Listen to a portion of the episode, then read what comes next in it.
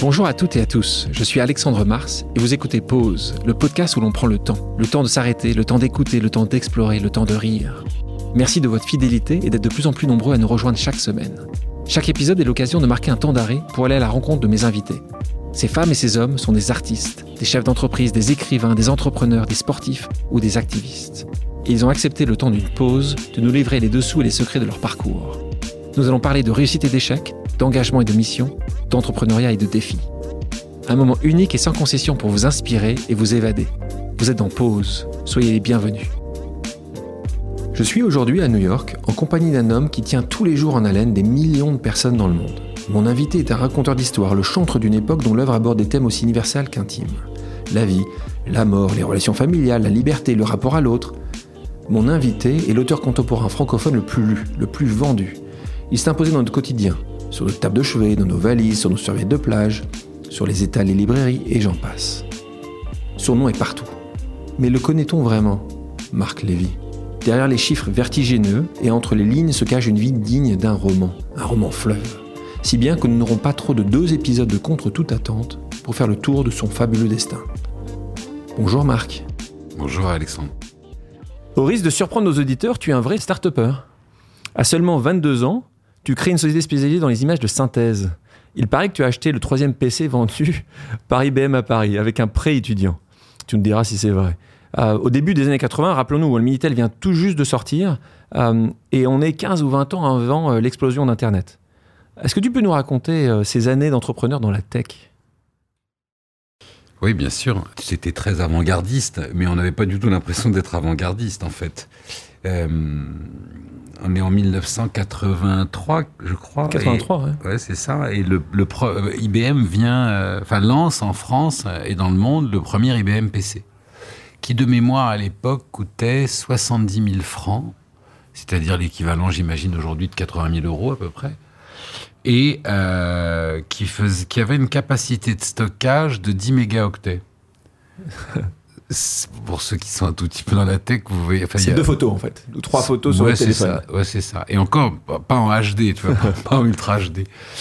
Et, et la, la, la, machine faisait, euh, je dirais, en taille, euh, je dirais l'équivalent à peu près de euh, d'une grosse table basse, tu vois, avec un écran vert euh, qui, a, qui permettait l'affichage simultané de 40, 40 colonnes. Bref, mais c'était révolutionnaire. Tu te souviens bien de cette, de, de cette machine hein?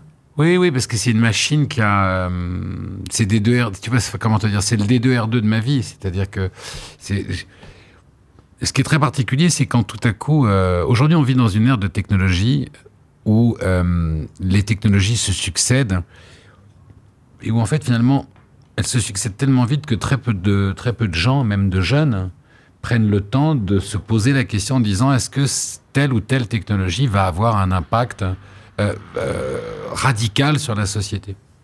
Et je dois dire que le nombre de technologies susceptibles d'avoir un impact radical euh, est, assez, est très très limité dans l'histoire euh, de l'humanité. Enfin, le, le, le, quand je dis technologie, je veux dire d'outils ou de. Ouais. Il y a eu la révolution industrielle, mais cette machine, l'IBM PC, qui, d'ailleurs un jour, je suis certain, sera exposé euh, dans sa configuration originale dans un musée comme le Met ou le MoMA. C'est impossible qu'on n'expose pas cet objet.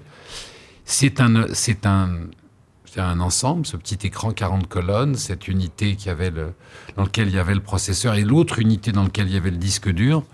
Euh, c'est un, la, la, naissance de cet objet a changé radicalement le monde parce qu'avec cet objet sont arrivées euh, la naissance de euh, l'informatique personnelle, de euh, l'internet et donc mais, de tout ce qui en mais, suit. Mais, mais, comment 83 Comment aussi jeune tu tu, tu, dis bah je vais emprunter, je vais acheter ce PC. Ce PC, ça va être c'est le début de quelque chose.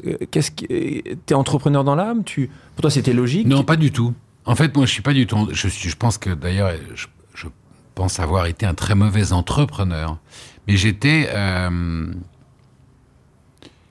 euh, j'étais un enfin, j'étais une éponge à idées. C'est-à-dire que j'ai toujours dans ma vie ce qui m'a permis euh, de compenser toutes mes lacunes et, et, je dirais de me sortir toujours de tous les mauvais pas, c'est une capacité d'anticipation de ce qui va arriver. En fait, si tu veux, dans, dans, le, Tu as des gens qui savent faire et tu as des gens qui, qui savent comprendre. Euh, moi, j'ai jamais été un extraordinaire exécutant, mais j'avais cette capacité très jeune d'agréger une quantité importante d'informations et, et de comment te dire d'envisager parmi tous les possibles celui qui allait être le plus probable. et euh, alors ça ne te rend pas riche et ça ne fait pas de toi euh, un héros. Pendant que tout le monde roupit, tu te dis tiens, il va y avoir un feu, et il serait, tu vois, il faudrait déménager la tente ou le vent va souffler dans ce sens-là. Et quand j'ai vu cette machine, quand j'ai lu ce que les premiers euh, journalistes euh, commençaient à écrire dessus, en dépit de tous les vents contraires, parce que les vents contraires étaient énormes.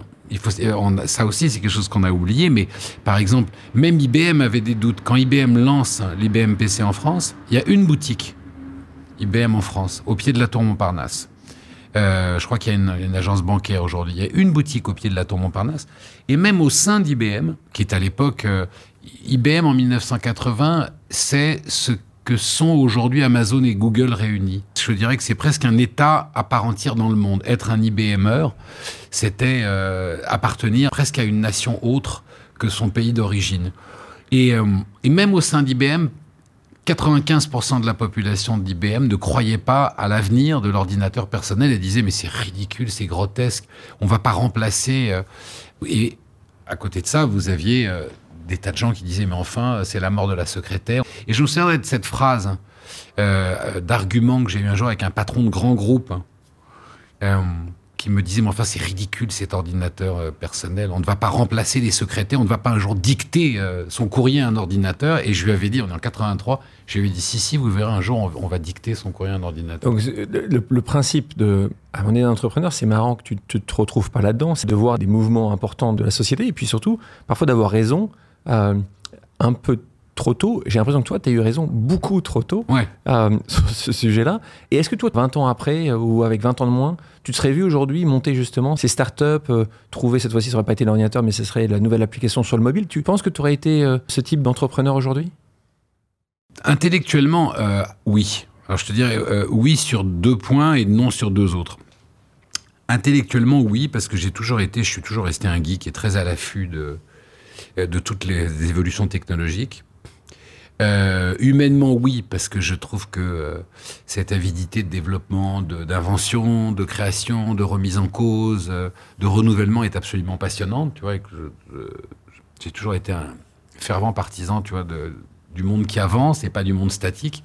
Je trouve cette phrase "c'était mieux avant" absolument terrible, terrible et en plus très mensongère parce que c'était assez rarement mieux avant, finalement. Hum, et non sur deux points. Le premier, c'est que euh, l'argent m'a jamais passionné. Tu vois, et, c'était très même déjà en 83, être entrepreneur euh, nécessitait d'avoir un, attrait, un intérêt pour l'argent extrêmement important. Euh, la, finalité, c'était quand même, pour beaucoup d'entrepreneurs, la finalité, c'était ça. Et moi, j'étais trop euh, naïf. C'est-à-dire que pour moi, la finalité, c'était le projet qu'on développait, c'était ce qu'on allait inventer, c'était ce qu'on allait changer. Moi, je me souviens quand je me suis lancé dans la tech, mon rêve, j'arrivais de la Croix-Rouge et hum, j'avais une, conviction que j'ai toujours d'ailleurs, j'espère que je la verrai de mon vivant, euh, pour avoir été euh, très proche des gens ayant perdu l'usage de leurs jambes ou d'ailleurs de leur totale motricité suite euh, un accident de la route, enfin, euh, ou un accident ménager, mais suite à une fracture de la colonne vertébrale. J'étais convaincu qu'un jour, euh, on pourrait greffer entre les, deux, les, deux, segments de moelle rompus un, un, coprocesseur, enfin un processeur capable à lui seul, additionné avec une intelligence artificielle, capable de rétablir les connexions euh, les collections nerveuses et donc de rendre l'usage de, vos membres. moi, je me suis lancé dans la tech avec ce fantasme-là. Et alors, été beaucoup trop tôt parce que c'est euh, quelque chose qui, à mon avis, euh, verra le jour. En, à mon avis, on est à 10 ans, peut-être 10-15 ans de ça. Mais quand tu y penses, c'est pas si loin finalement. Ce que tu vois aujourd'hui, c'est qu'un entrepreneur, s'il n'a pas cet attrait pour l'argent, c'est tu penses soit il n'aura pas la rage pour y arriver ou, la volonté suffisante ou tu penses que c'est forcément aujourd'hui, soit c'est soit cet attrait-là, soit tu es, es, trop humaniste pour, pour réussir en tant qu'entrepreneur Non, c'est même pas sur une question de Tu vois, il n'y a pas de jugement euh, moral. Euh, je, je, pense simplement que euh, le développement demande des moyens. Et si tu n'as pas, comment te dire, cette, cette, cette science de l'argent, c'était pas ce que je disais, n'était pas pour être entrepreneur, il faut être un horrible capitaliste. C'était pour être un entrepreneur, parmi les compétences, il faut avoir la compétence de ton idée, la, enfin, la compétence technique propre au développement de ton idée, mais il faut avoir une compétence financière pour obtenir les moyens de la mettre à exécuter. Et, ce qui moi, je l'avais pas. Ce qui est vrai, et c'est la différence avec 1983, c'est qu'aujourd'hui, le développement à l'époque, le développement du capital risque, donc euh, de l'aide de financiers pour développer des entreprises, n'existait quasiment pas. Euh, tu as dû, euh, je ne sais pas même pas comment tu as réussi à avoir le prêt étudiant pour y arriver, mais aujourd'hui, ce qui est certain, c'est qu'il y a de plus en plus euh, d'investisseurs qui sont prêts à, financer les projets, les, les gens qui ont des idées, qui se disent être un peu révolutionnaires. Alors, ça, justement, et là, j'en arrive au deuxième volet de mon incompétence, hein, c'est que le seul regret, tu vois, vraiment que je ressens et que je formule volontiers, j'ai eu cette chance d'appartenir au, vraiment aux pionniers de l'informatique. Donc j'ai connu la Silicon Valley à l'époque où les deux tiers de la Silicon Valley étaient vraiment un désert, alors qu'aujourd'hui, euh, pour trouver une place de parking dans toute la Silicon Valley, ça reste encore assez compliqué. Et moi, je me souviens qu'on roulait les cheveux au vent de San Francisco à San José, en, euh, on arrivait à le faire euh, à jeun en 55 minutes, tu vois. Alors qu'en 55 minutes, c'est le temps qu'il faut aujourd'hui pour sortir ta voiture du parking. Donc, c'était pour te dire. Et, et j'ai connu Bill Gates à l'époque où il venait les mercredis dans le seul hôtel qu'il y avait dans cette Silicon Valley, qui était un Cromwell, si ma mémoire est bonne, où il y avait un salade bar, hein, c'est vous dire, euh, et où tous les tous les ingénieurs, ouais, On, ne savait même pas qu'on appelait ça comme ça à l'époque, mais euh, tous les tu vois tous les cheveux ébouriffés de la Silicon Valley se retrouvaient le mercredi autour de ce salade bar. Et Bill Gates venait de temps en temps dans un costume qui était deux fois trop grand pour lui, et il venait nous parler des développements de Microsoft, qui à l'époque était, euh, tu vois, une PME assez raisonnable encore. C'était pas, c'était, euh, il venait de signer l'accord avec euh, IBM pour fournir l'operating system, tu vois, le premier Windows, mais bon, en même temps, c'est pas comme s'il y en avait des centaines de milliers déjà distribués sur la planète. Bref. Dans, cette bande de joyeux fous que nous formions, il y avait une vraie envie euh, de changer le monde pour le mieux. Et aujourd'hui, je me rends compte d'une incroyable distorsion entre euh, les grands succès euh, de la high-tech et euh, la conscience morale et sociétale. Tu vois, par exemple, s'il y a vraiment quelqu'un que je considère comme étant un, un, individu extrêmement dangereux pour la société, c'est Zuckerberg. Et j'ai été parmi les premiers à dire Facebook est une entreprise extrêmement nocive, dangereuse et menée par des gens qui n'ont en réalité aucun idéal humain. On se trompe très rarement là-dessus. Euh, on se trompe sur plein de choses dans la vie. Mais au fur et à mesure que les années avancent, la, moralité d'un être humain est quelque chose que tu perçois assez vite et sur lequel on se trompe assez rarement. Et moi, j'ai fait partie de ceux qui se sont méfiés très très vite de ce jeune homme euh, au sourire d'enfant. Et, j'ai rencontré des gens qui me disaient Mais non, je l'ai rencontré, il est adorable.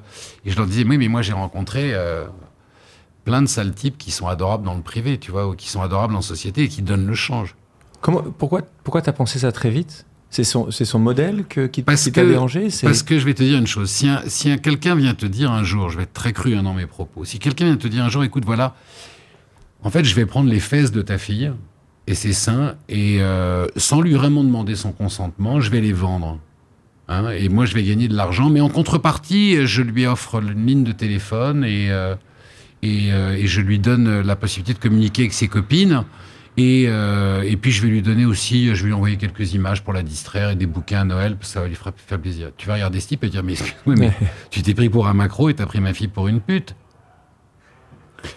Alors, c'est ce que fait Zuckerberg et ce que fait Facebook. Alors pas directement avec tes fesses et avec tes, parce que ça en revanche sur Instagram, un tableau de Courbet est censuré parce que c'est, vous voyez, c'est, oula, on a vu, euh, on a vu l'origine du monde. Ça c'est impossible. C'est pour te dire la bêtise euh, conservée. Mais en revanche, voilà une entreprise dont le modèle économique a consisté à euh, voler, ça, ça porte pas d'autre nom, hein, à voler les données personnelles et la vie privée de millions de gens pour en faire un modèle économique contre un service et sans, jamais révéler ce qu'on vous volait vraiment. C'est-à-dire ce que l'on prenait vraiment de vous. Et tout ça sous une euh, logique économique que je trouve euh, pire qu'orwellienne. C'est, ah non, mais c'est juste pour mieux définir la publicité que l'on va euh, vous asséner. À ce près que ça aussi était un mensonge et que l'incroyable documentaire de Cambridge Analytica montre que en fait, la puissance de Facebook va bien au-delà de... Mais quand tu dis ça, est-ce que toi, tu as décidé d'arrêter de l'utiliser Tu utilises peu ou est-ce que c'est obligatoire aujourd'hui quand tu es une personnalité publique pour euh, vendre tes bouquins? Tu, tu l'utilises ou pas? Tu publies justement des choses dessus? Non. Non.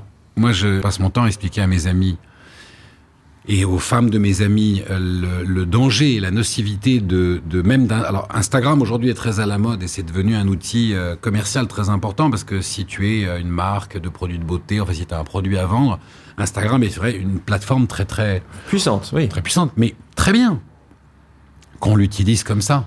Mais cette euh, maladie de, des photos de, de, vos enfants à la plage et de vos pieds autour de la piscine, dont la thématique c'est ma vie est plus belle que la vôtre hein, en permanence, vous, on ne se rend pas compte. Vous ne vous rendez pas compte que, par exemple, est-ce que les gens sont est-ce qu'on est bien informé sur le fait que quand tu postes sur Instagram ou sur Facebook une photo de tes enfants, il y a aujourd'hui des outils de morphing qui vont analyser le visage de tes enfants et qui vont permettre de suivre, qui vont permettre à Facebook de suivre l'évolution et la vie de tes enfants toute leur vie, en les fliquant toute leur vie sous toujours la bonne justification qui est de leur vendre de la pub, mais en réalité c'est faux, c'est de leur vendre des idées, de la politique, de l'influence sociale, de, euh, et, et c'est d'une nocivité absolument euh, terrible. Je termine là-dessus parce que c'était pas pour faire un plaidoyer anti-Facebook, même si euh, je le fais, je profite de chaque média tu vois, pour, pour, pour le faire. Mais c'est important parce que la résistance, c'est ça, tu vois. La résistance, c'est pas d'aller tout le temps dans le sens du vent et tout le temps, tu vois, dans le sens du courant. c'est ça aussi, tu vois, être un entrepreneur. Je pense qu'être entrepreneur, c'est aussi à un moment dire, attendez une seconde, là, il faut aller à contre-courant. Et être entrepreneur, c'est dire à un moment donné, par exemple, tu vois, pour moi, les, c'est quoi Qu'est-ce qui définit aujourd'hui les entrepreneurs des énergies renouvelables? Ce sont des types comme toi et comme moi qui, à un âge, ont dit on peut plus continuer à polluer avec euh, l'énergie fossile. C'est pas possible. On peut pas foutre la planète en net avec l'énergie fossile. C'est quoi aujourd'hui les, vrais entrepreneurs de la high-tech? C'est les entrepreneurs qui vont dire attendez une seconde. Le modèle Facebook, est un modèle qui est extrêmement nocif à la société. On n'en a pas eu une preuve, on a eu plein de preuves qui vont jusqu'à la mort d'homme, puisque euh, on sait aujourd'hui que euh, WhatsApp a été responsable de massacres en Asie qui ont été communiqués suite à, de la, une propagation extrêmement rapide de fausses nouvelles qui, euh, entre guillemets, accusaient une communauté d'avoir violé des filles et fait des massacres, ce qui a provoqué l'ire d'une autre communauté qui est venue se venger d'un crime qui n'avait pas eu lieu. On sait que 50 millions d'Américains ont été intoxiqués par des bots euh, véhiculés par Facebook. On sait que Facebook est devenu aujourd'hui la première plateforme mondiale de circulation de haine, d'antisémitisme. On le sait. Être entrepreneur aujourd'hui, c'est s'attaquer euh, au monstre quand la bête est devenue un monstre. Ça aussi, c'est être entrepreneur. C'est aller à contre-courant. Ce que j'ai toujours aimé euh, chez toi, c'est que tu tu dis ce que tu penses. Alors, ce qui ben oui, ce qui, ouais, mais ce qui, c'est, oui, ça te paraît assez évident, mais je pense que les auditeurs l'auront remarqué, c'est quand même assez rare. Donc, euh, surtout quand tu t'attaques pas aux faibles, mais quand tu t'attaques aux forts. C'est de la définition de l'activisme. L'activisme aujourd'hui, c'est que tu fais. Tu parles de Facebook comme ça. Est-ce que tu euh, penses la même chose d'un Google, d'un Amazon? Tu penses que de la même manière, ils sont devenus trop grands, trop puissants? Ben, Si je m'attaque à Facebook, c'est parce que Facebook touche à la société, à l'avenir de mes enfants et parce que, euh, en dépit de nombreux, euh, tu peux, euh, comment te dire, tu peux pardonner quelqu'un de s'être trompé une fois. C'est-à-dire que la première fois que Zuckerberg est arrivé devant les micros et a dit, écoutez, vraiment, pardon. Voilà, on a développé une bête dont on n'avait pas compris toutes les ramifications. On va corriger ça. Bon, les gens ont dit oui, pardon, très bien, ok. Et c'est là que c'est paradoxal. Si au lieu que l'erreur est portée sur de la donnée humaine, l'erreur avait porté sur une fuite de mazout, tu vas dans, en Méditerranée ou sur un avion qui s'était écrasé, ça aurait fait un scandale. Mais c'est que de la donnée humaine. Donc pour moi, si tu veux, la prostitution de l'esprit est aussi grave que la prostitution physique. La violence verbale a des conséquences parfois aussi graves, sinon pires, que la violence physique, tu vois. Et comment te dire, un bashing peut avoir des conséquences bien pires qu'une gifle. Mais on, va, on est dans une société où si tu prends une gifle, on va en faire tout un drame, mais si tu es bâché sur les réseaux sociaux, c'est pas grave. Bon. Donc, la question que tu me poses, c'est une question à laquelle je ne répondrai pas parce que je n'ai pas la qualité économique, tu vois, la compétence économique de répondre est-ce que Amazon est trop gros Est-ce que. Bon. Ce que j'arrive pas à comprendre, par exemple, je lisais cet article dans le New York Times. Tu n'arrives pas à comprendre que le gouverneur de l'État de New York, alors que les infrastructures de la ville sont euh, dans un état épouvantable faute de moyens, et les impôts de New York font, tu vois, euh, font légende tellement ils sont élevés.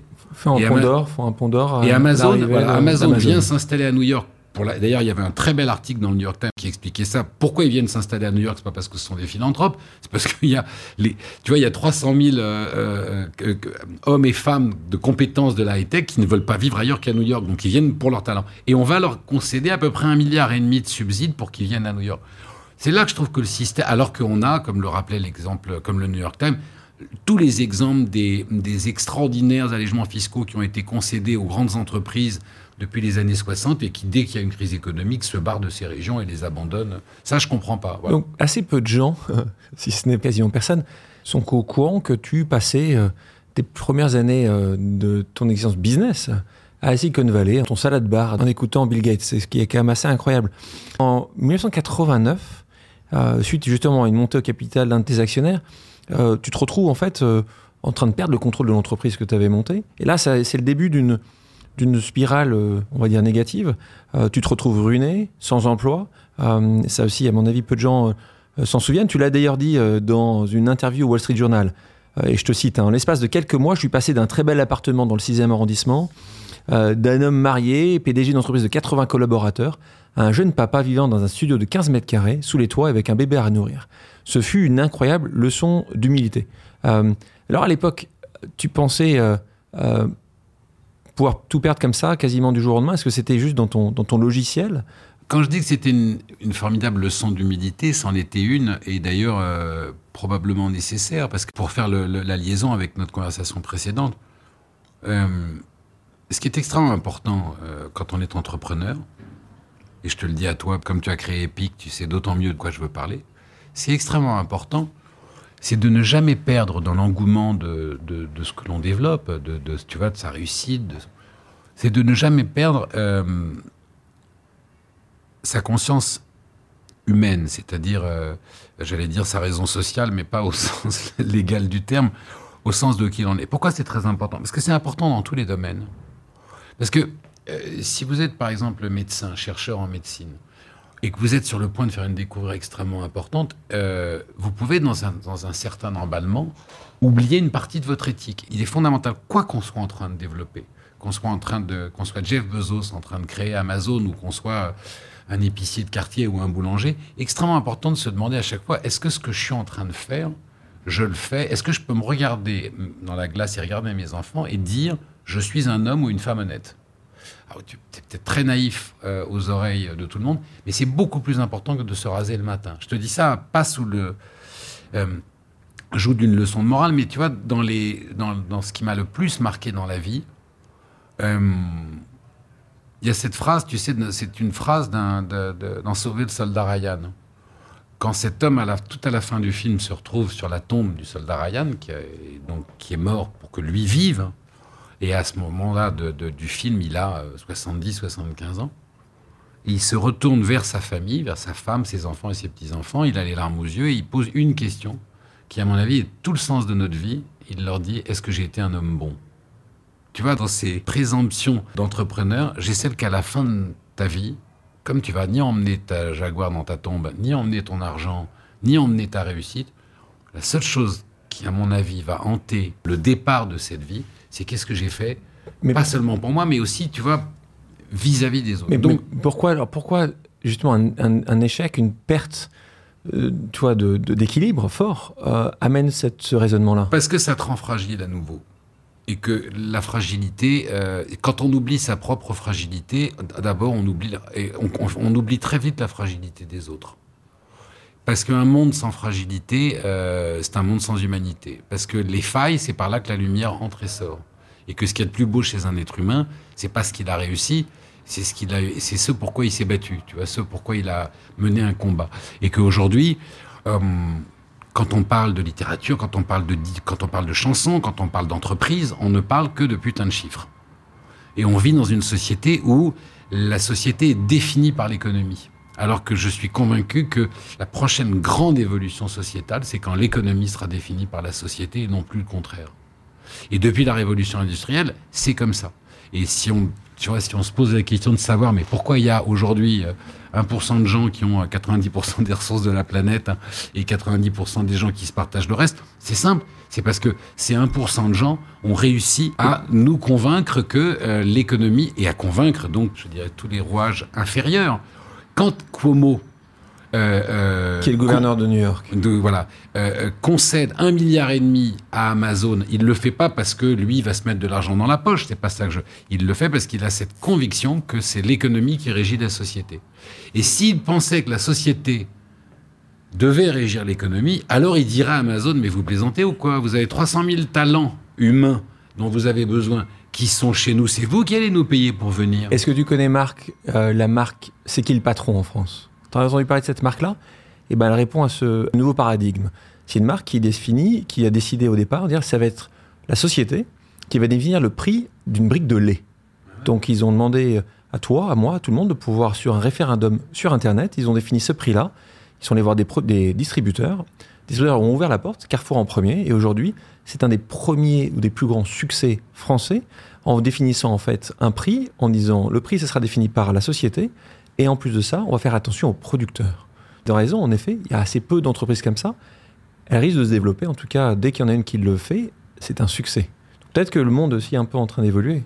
Mais je, je, Enfin, tu vois, si j'avais, remarque, je suis encore dans la cinquantaine, je suis encore frais, mais si j'avais 20 ans aujourd'hui, je sais que le, le système disruptif euh, sur lequel je, consacrerais toute mon énergie, tu vois, c'est euh, c'est celui-là. C'est celui de l'économie au service de la société, non pas la société au service de l'économie.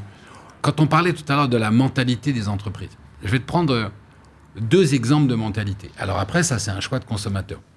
Moi, par exemple, qui vis à New York, tu sais, à New York, on se déplace. Euh, bon, les, taxis new-yorkais sont légendaires, mais euh, il y a cette expression, il y a cette grosse entreprise disruptive qui est Uber, qui est entrée.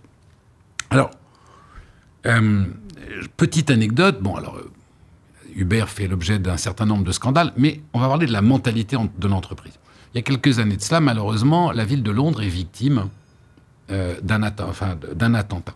Et il y a pendant deux heures la crainte qu'il s'agisse d'une série d'attaques. Non, pas, seulement une, mais d'une série d'attaques. Et donc, il y a une, espèce, un vent de panique qui se crée, relayé plus ou moins, qui est quitter le centre de Londres au plus vite.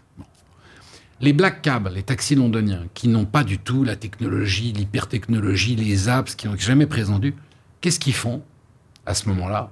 Ils disent aux gens, allez hop, vous montez à quatre dans les bagnoles, c'est gratuit, on vous évacue. Ça, c'est les taxis londoniens. Qu'est-ce que fait Uber? Ils multiplient les prix par trois. Ils font un surge de 300%. Bon.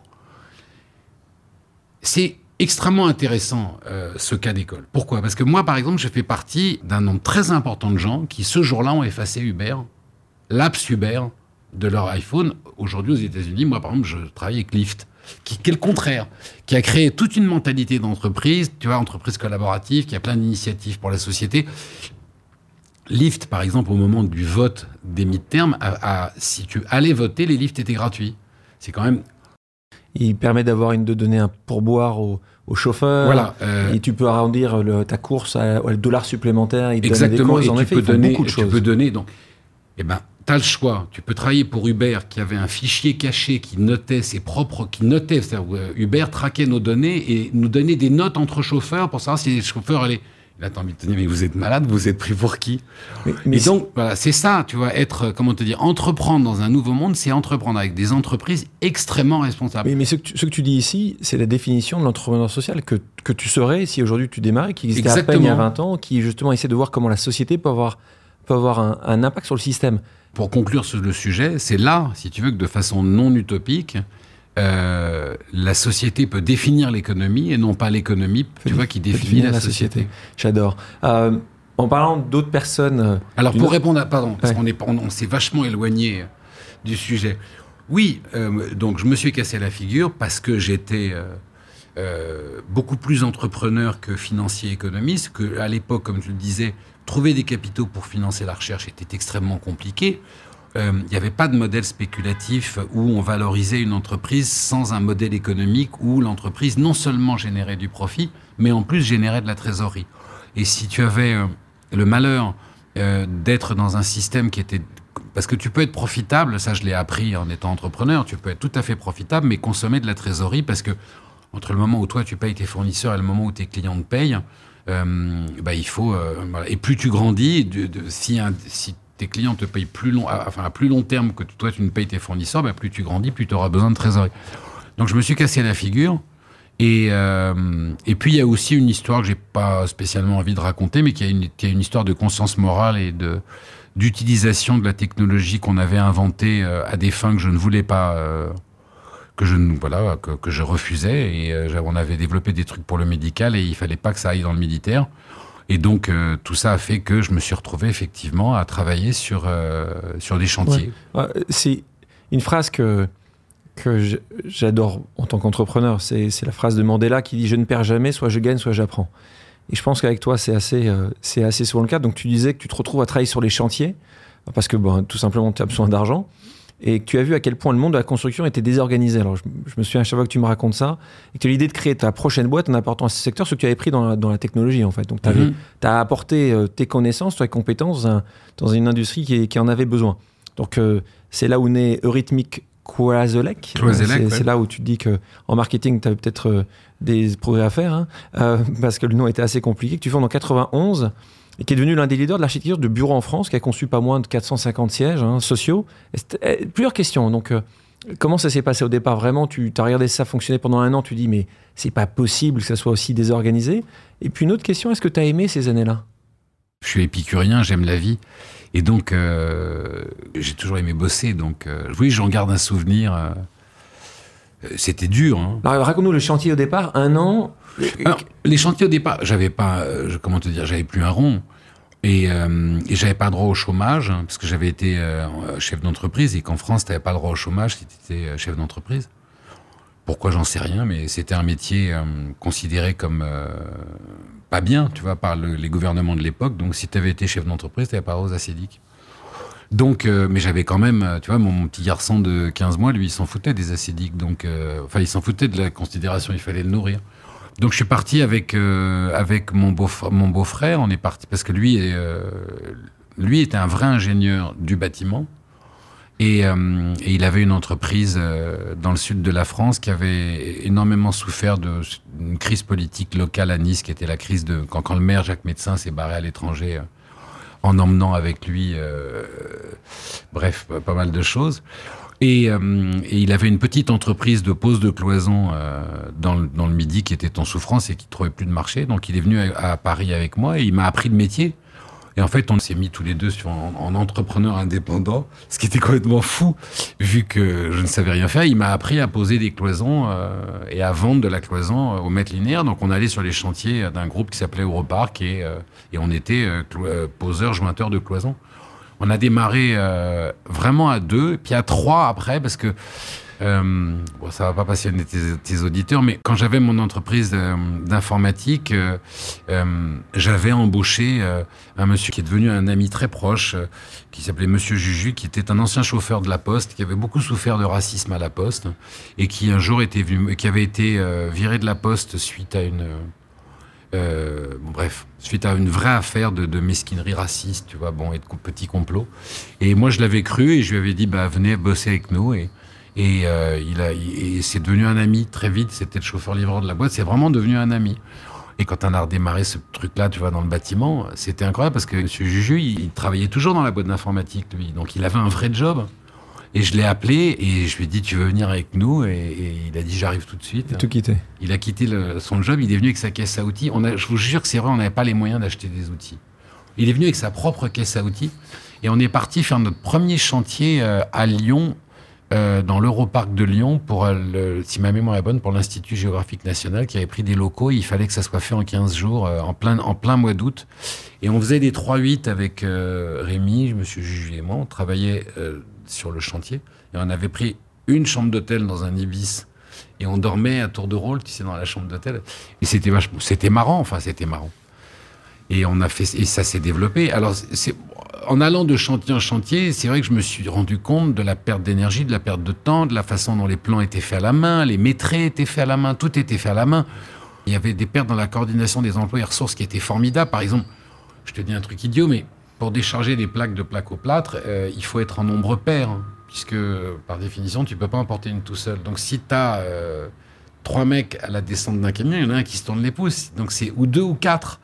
Et donc, pour te la faire courte, l'idée, ça a été d'informatiser et d'intégrer à la planification des chantiers, mais dès le stade de la conception architecturale, toute la logistique, c'est-à-dire d'être capable, en dessinant des plans, pour te la faire euh, très simple, partir du moment où tu dessinais les plans, d'être capable de comptabiliser le nombre de vis qui allaient être nécessaires sur le chantier pour acheter le bon nombre et le nombre de euh, gens qui... Voilà, tout ça était euh, planifié, programmé, et c'est vrai que ça nous a donné bah, une économie et des moyens. Euh, alors pour le coup, c'était très. Je me rends compte a, posteriori qu'on a créé le premier cabinet d'architecture disruptif au sens, tu vois, euh, lift du terme, pour ne pas dire. analyse. Et c'est assez marrant, c'est analyse d'un besoin, euh, développement d'une technologie, même simple, pour répondre à ce besoin-là. Et puis évidemment, le marché l'a très bien accepté parce que tu sais gagner du temps, donc de l'argent, donc ton système était pas si simple que ça, et on le doit, parce que faut que je la cite quand même, la chance est pour beaucoup dans toute entreprise. Et on a eu la chance de rencontrer une femme incroyable qui s'appelle Manon, euh, Manon Sbaïs, et qui est à l'époque, hein, parce que c'est les conjonctions de petits miracles, travaillait au développement du premier logiciel euh, d'architecture sur ordinateur qui s'appelait Architrion. Et elle, elle était non seulement architecte, non seulement élève de rougerie, non seulement elle avait un talent d'architecte extraordinaire, mais en plus elle avait cette, cette connaissance technique puisqu'elle s'était fait embarquer dans les pionniers qui travaillaient sur le développement de ce logiciel. Hop, on a réussi aussi à la convaincre, ce qui était une gageure parce que cette fille était absolument géniale et, elle a vu deux mecs arriver qui lui ont dit écoute, on n'a pas du tout d'argent pour te payer, mais si tu veux venir bosser avec nous, on a un petit local de 30 mètres carrés qui est au-dessus du restaurant Interentreprise dans l'Europark de Créteil. Et elle l'a fait. Mais on, a, pour ambition de devenir le premier cabinet d'architecture de Paris. Et cette femme, elle, nous a regardé. Je me suis, même en lui disant, je me disais, ça c'est le moment de ma vie où quelqu'un doit se dire, ce type est fou allié. Et elle, elle s'est marrée et elle a dit, je vous suis. Et euh, comment te dire, dans les histoires de vie, ce sont les rencontres imprévisibles, mais ce sont aussi des moments extrêmement importants parce que euh, quoi que tu entreprennes, tu ne le réussiras pas seul. Et il y a cette chance et cette magie de rencontrer des gens non seulement talentueux, mais incroyablement généreux, et qui vont venir construire avec toi euh, l'ensemble de ce que tu, tu vois, de ce que tu as en tête. C'est toujours étonnant que tu te dises, mais je suis pas un entrepreneur, alors que tu as la définition type de l'entrepreneur. Euh, qui peut euh, tomber et se relever, qui veut travailler avec ses équipes et qui sait que les équipes vont être ce qui est le plus important, a une vraie mission qui va driver tes choix. Mais euh, pour continuer, parce que c'est vrai que tous ces sujets-là sont des sujets importants, parce que c'est ce qui fait que tu arrives à 37 ans, et à un moment ou à un autre, à 37 ans, tu dis tout ce que j'ai pu faire au préalable, et il y a beaucoup de choses que tu as fait, tout d'un coup tu dis, c'est fini, euh, on parle de ça, je vais écrire. Alors, ça se passe pas comme ça, puisque c'est beaucoup plus complexe que ça pour que tu arrives à ce moment-là. Mais explique-nous euh, cette situation où tu es dans une situation extrêmement confortable, où tu réussis ta troisième vie déjà. Et, et là, euh, qu'est-ce qui te pousse à écrire? Ce qui m'a donné envie d'écrire, écrire, pas de devenir écrivain, d'en faire mon métier. Ce qui m'a donné envie d'écrire, c'est que j'étais un papa divorcé, ayant une, passion absolue pour mon fils. il, passait 15 jours par mois. Avec moi, on a toujours eu cette garde partagée et alternée avec sa mère qui fonctionnait super bien, on s'entendait très bien. Et, euh, mais quand Louis était à la maison, euh, je n'avais tu vois, comment te dire, Monica Bellucci m'aurait dit j'ai envie de dîner avec Jules, je leur aurais dit pas cette semaine, c'est pas possible, je suis avec mon fils. Tu vois, j'étais ce papa poule, j'avais absolument ce besoin absolu de rester avec lui tout le temps. Mais euh, comme c'était un enfant et qu'il avait 8 ans, euh, bon, bah, 8h30, il était au lit, tu vois, et donc les soirées étaient longues. Mais tu m'aurais dit, euh, prends une nanny, une babysitter et va dans un restaurant, je me serais ennuyé toute la soirée, j'étais mieux dans le bureau à côté de lui. Donc, vraiment pour prolonger ce moment euh, qui était mon moment de la journée, mon meilleur moment de la journée, qui était celui où quand il était dans son lit, je lui racontais une histoire et jusqu'au moment où il s'endorme, avec d'ailleurs cette euh, situation très ambiguë où, quand il s'endormait très vite, le père était fou de joie et le conteur hyper frustré. Et lycée de Versailles, tu vois, quand il ne s'endormait pas, je me disais, yes, ça c'est une bonne histoire. Et en même temps, il y avait cette petite voix du père qui disait, oui, mais enfin, il faudrait qu'il dorme quand même. Oui, non, mais quand même, on va continuer un peu. et donc, euh, pour prolonger ce moment, hop, j'allais dans mon bureau et je prenais un, comment te dire, un plaisir, mais incroyable à raconter une histoire. En plus, toujours dans cette idée de se projeter dans l'avenir, là, quand il dormait, je, transgressais un interdit et au lieu de raconter une histoire à l'enfant, je racontais une histoire à l'homme qu'il allait devenir.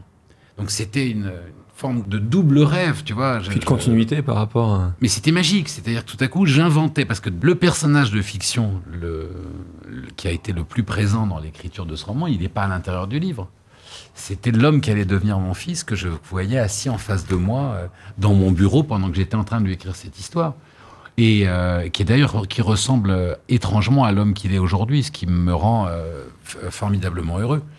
Donc, tu mets ça de côté. Maintenant, je vais répondre à ta question pourquoi je suis passé de l'un à l'autre? Parce qu'on est. le cabinet d'architecture a 9 ans d'âge. Il s'est vachement bien développé. On est une centaine de collaborateurs. On a fait, comme tu l'as dit, 450 sièges sociaux. Et moi, je suis un navigateur, j'ai envie de reprendre la mer, il faut que j'aille quelque part. Tu vois, c'est faire le tour du bassin, euh, ça m'intéresse pas du tout. Mais je sens bien que mes associés, eux, euh, ils sont bien comme ça. Ça tourne. Tu vois, ils sont, ils sont contents. Et, tu vois, il y, a une contradiction assez euh, marrante, c'est que on dit d'une entreprise qu'elle tourne. et, et moi, j'ai pas du tout envie de tourner. Moi, j'ai envie d'aller tout droit. Alors euh, oui, c'est plus, tu vois, il faut reprendre la mer, il faut sortir du lac. Euh, et, moi, j'ai envie d'aller de l'avant. Et je vois bien que mes deux amis, ils n'ont pas envie de ça. Et, je le respecte, je le comprends très bien. Alors ça fait déjà, tu vois, un an que euh, bah, je fais tourner le truc. Mais il m'arrive cet incident de parcours imprévisible qui est que il y a tout à coup, grâce, encore une fois, rencontre et talent de quelqu'un d'autre, celui de Susanna Léa, qui, euh, qui est ton agent qui à l'époque travaille chez Lafont, qui est pas à l'époque n'est pas mon agent. À l'époque, elle est, euh, elle, est directrice des droits euh, étrangers chez Lafont, et elle trouve ce manuscrit dans les livres à paraître. Il n'est pas encore sorti. Hein. Elle, elle le lit et, et elle, détecte un truc et elle l'emmène à la foire de Francfort. Et là, une espèce de folie d'engouement et la Fox, Disney, la boîte de prod de Julia Roberts et euh, Working Title et donc euh, DreamWorks veulent tous acheter les droits pour en faire un film. Et il y a cette rencontre avec Steven Spielberg. Point important dans ce premier roman, et si c'était vrai, donc euh, succès planétaire, si on peut parler quelques minutes de quelqu'un qui a toujours été important pour toi, ton papa, Raymond, qui, dans ses faits de gloire exceptionnels, était un résistant, FTP, frontière et partisan, donc c'est des personnes qui ont marqué l'histoire. C'est peut-être de ça où vient cette, cette chez toi cette, capacité à, dire non euh, quand il faut savoir dire non. Rappelle-nous ce que ton papa avait dit quand il avait vu, euh, lu ton premier euh, essai quand tu avais 18 ans. Ben oui, quand j'avais 18 ans, j'avais écrit, j'avais écrit un premier manuscrit, tu vois, et que j'avais donné à mon père. Qui, mon père me l'avait lu et il m'avait dit, écoute, c'est très très mauvais. mais ce qui est formidable, c'est que tu as écrit 300 pages. Évidemment, moi, je n'ai écouté que la première partie de, son commentaire, c'est-à-dire c'est très très mauvais. Et c'est pour ça que je l'ai jeté et qu'après je me suis interdit d'écrire. Enfin, je n'ai jamais imaginé que je pouvais me remettre à écrire. D'ailleurs, c'est pour ça que j'ai écrit. Euh, quand j'ai écrit, si c'était vrai, je l'ai écrit euh, sans le dire à personne parce que j'avais honte. Tu l'as pas fait lire? Avant publication? Je l'ai fait lire euh, quand, enfin, vraiment très très tardivement. Quelle était sa réaction? C'était très étonnant parce que euh, il l'a lu et il m'a dit euh, c'est bien, c'est publiable. Ah, déjà, tu avais, franchi un pas. Ah, il faut que je le dise à tes auditeurs pour comprendre pourquoi ça avait de l'importance. C'est que mon père était un homme lettré et un éditeur euh, de livres d'art, mais un éditeur, mais une référence pour beaucoup de gens dans le monde du livre. Donc son, son jugement, aussi humble qu'il était toute sa vie, était un jugement très important. Et comme il était plutôt critique euh, avec moi que brossant dans le sens du poil, je m'étais dit, tiens, il y a peut-être un truc quand même. Si papa me dit ça, il y a quand même un truc. Mais oui, tu vois, quand tu je refais juste un aparté par rapport à la conversation qu'on a eue au début, parce que tu viens de rallumer une étincelle. Je trouve ça plus intéressant de parler des autres que de parler de toi-même. Tu vois, ce qui est le plus important dans l'histoire de papa, je parle pour tout le monde, c'est que euh, mon père, à 22 ans, se retrouve dans un wagon de déportation qui part vers Auschwitz, qui est d'ailleurs un des derniers wagons. Euh, qui part du sud-ouest avec, ton oncle Avec mon oncle, qui s'appelle le train fantôme, parce que c'est un des derniers wagons, un des, un des derniers trains de déportation qui part vers l'Allemagne. Peu importe. Il est dans ce wagon parce que depuis euh, deux ans, euh, il est dans les FTP Moy, qui est une brigade de résistance, essentiellement composée d'ailleurs d'étrangers, dont la plupart de, des jeunes hommes et femmes qui sont morts sont morts en créant Vive la France avec un accent étranger. Remettez-vous deux secondes dans le contexte de l'époque. Euh, L'Europe est envahie par l'Allemagne nazie. La, suprématie militaire, industrielle, technologique euh, nazie est euh, quasiment omniprésente. On n'a pas de vraie annonce du débarquement, c'est un espoir vain. Les Américains donnent plutôt signe, un, signe, un signal politique qui est de dire écoutez que l'Europe se démerde comme elle se, démerde. Le seul vrai foyer de résistance se trouve en Angleterre et la France est conquise. Mais il y a cette poignée de, résistants euh, qui sont considérés d'ailleurs comme des ennemis du peuple. Hein. Je dis ça par rapport à, nos amis journalistes qui sont considérés par la présidence actuelle américaine comme des ennemis du peuple. Refermer la parenthèse. Euh, il y a une poignée de jeunes idéalistes et fous qui pensent que, en dépit de l'incroyable taille euh, de l'ennemi, rien n'est perdu. Et donc, papa, avec son frère, euh, se retrouve à ce qu'il croit être la fin de ce combat utopique dans un train de déportation qui l'emmène vers les chambres à gaz. Et il décide avec, avec six copains de, dénoyer, enfin d'enlever un clou de la paroi du wagon et creuser un trou dans le wagon.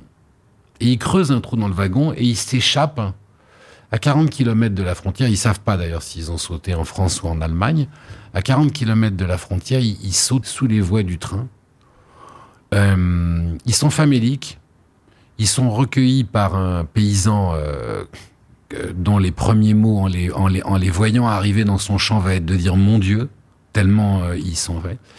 Ce paysan, dont j'ai retrouvé le témoignage manuscrit, les soigne, les retape pendant, à peu près un mois, les remet sur pied.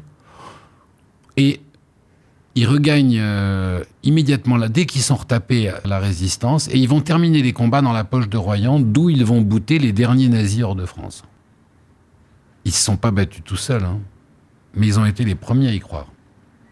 Et je te raconte cette histoire pour te dire que quand je dis que ce qu'entreprend Facebook est dangereux et nocif pour notre monde, est dangereux et nocif pour nos enfants, et conduit euh, à une dérive de nos démocraties extrêmement dangereuse et que même si c'est un géant, euh, ça n'est pas un géant qu'on ne peut pas démonter. Euh, je te dis juste, voilà, à tous les jeunes entrepreneurs qui écoutent, je fais partie d'une génération qui a grandi dans un, dans un monde où il y avait, au-delà de toutes nos différences, il y avait un accord tacite entre tous les gouvernants de ce qu'on appelle le monde libre. Et cet accord, c'était plus jamais ça. C'est-à-dire plus jamais 60 euh, millions de morts, plus jamais euh, la haine au point d'en arriver à là.